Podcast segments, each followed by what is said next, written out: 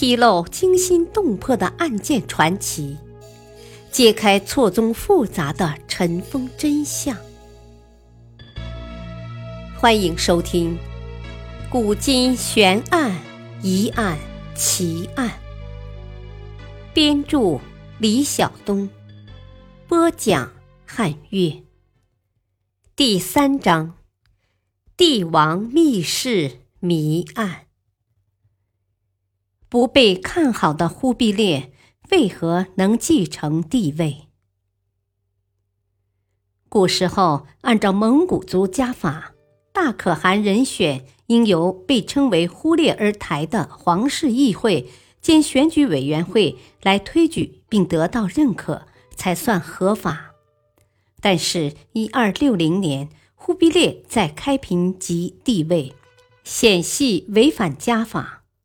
因为当日皇室会议已公推他的胞弟阿里不哥为大可汗，之后兄弟还用兵四年之久。舆论的导向，王宫的人心，多数都在阿里不哥一边。忽必烈诏谕天下，只有在中原方面有宣传的功效，不能得到蒙古族人的同情。而且，蒙哥前任大可汗忽必烈长兄的遗孀忽必烈的长嫂尚站在阿里不哥的一边，然而最终的赢家却是一开始并不被看好的忽必烈。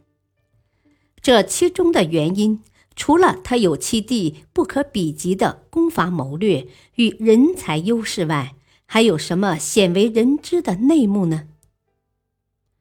忽必烈在中原创业，多用汉人，因为汉人智谋卓著，视野开阔，对自己事业的提升极有帮助。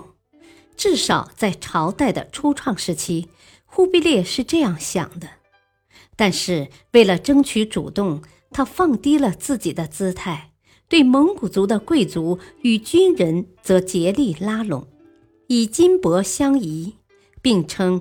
自是岁已长，因知当日的措施，也就为日后的永久政策。由此我们可以得知，即使是忽必烈建立元朝，乾坤一统，大权在握，蒙古族贵族内对其为最高军政宗教领袖，依旧有反对的声音。这样一种局面。让他不得不对前期的政策进行一番检讨。成吉思汗给他留下了无边的基业，他很长一段时间也自认为感觉不错。史书记载，在尚未成龙之前，忽必烈就有大有为天下的志向。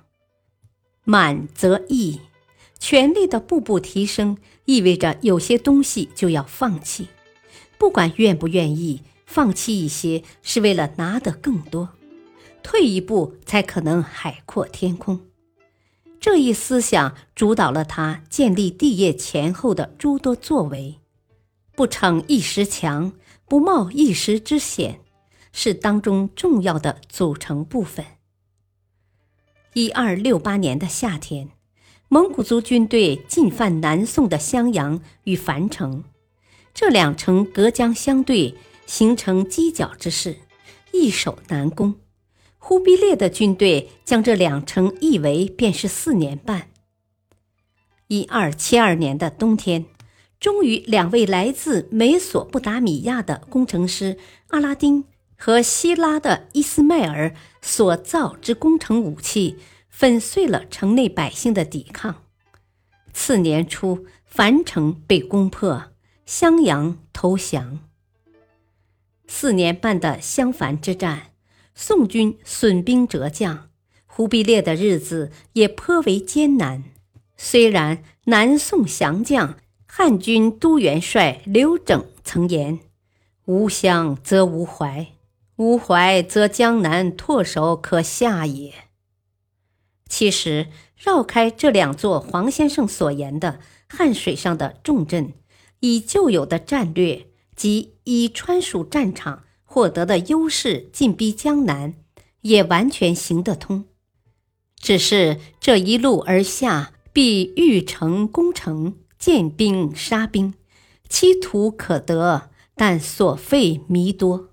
以快、准、狠以及目标效益最大化的标准来衡量，显然不划算。忽必烈的祖父成吉思汗就是以这种应对应的方式开创了他的伟业。但成吉思汗所为是以征伐本身为一种目的，而忽必烈则将战争视作政治上的手段。相反，为南宋的屏障，取得这一战略要冲，顺江而下获得胜利显得更加容易。况且杀戮少，江南人心更易收，因此忽必烈不以。大部队冒险深入的成吉思汗式的方式为原则，但就这点来说，成吉思汗可称外放，忽必烈则是内收。最后得到的结果完全符合忽必烈当初的设想，他赢了。一二七一年，取《易经》大灾乾元之意，建国号为大元后。为了巩固自己的统治，也同样采取这一步调。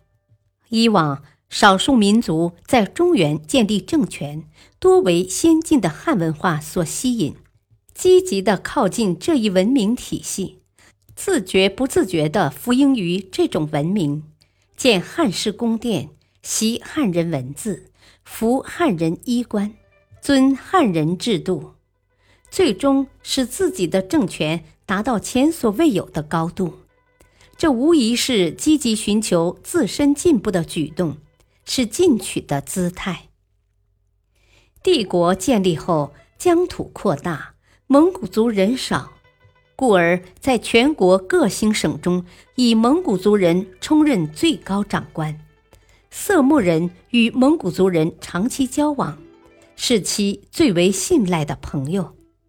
且擅长经商理财，放到现在，无疑是最为优秀的理财规划师，或是股票经纪人。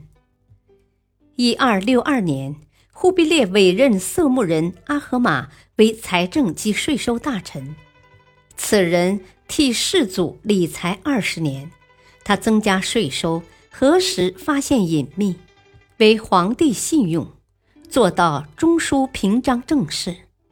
忽必烈类似这般一系列的举措，无非是向蒙古族的贵族和自己的盟友表明，他虽为元的皇帝，但更是蒙古族人的大汗。他未曾让蒙古族人吃亏，更没有受到汉人的摆布。他以多数人都能接受的方式，为他的帝国创造了某种平衡。将以暴力为主要形式的征服活动，平缓地过渡到了理性的治理上。忽必烈因而也成为一个基本符合民主要求的皇帝。在忽必烈的面前，是人人梦想得到的龙椅；在他的背后，是广袤的领土。他是这两样东西的真正主人。他到处妥协，最终。却是到处收益。历史话外音：忽必烈表面上看似蒙古帝国的继承人，但实际上他却开创了一个新的帝国，死后也有了中原的庙号，成为了中国式的天子。感谢收听，下期播讲元顺帝。生存之后才能生活。敬请收听，再会。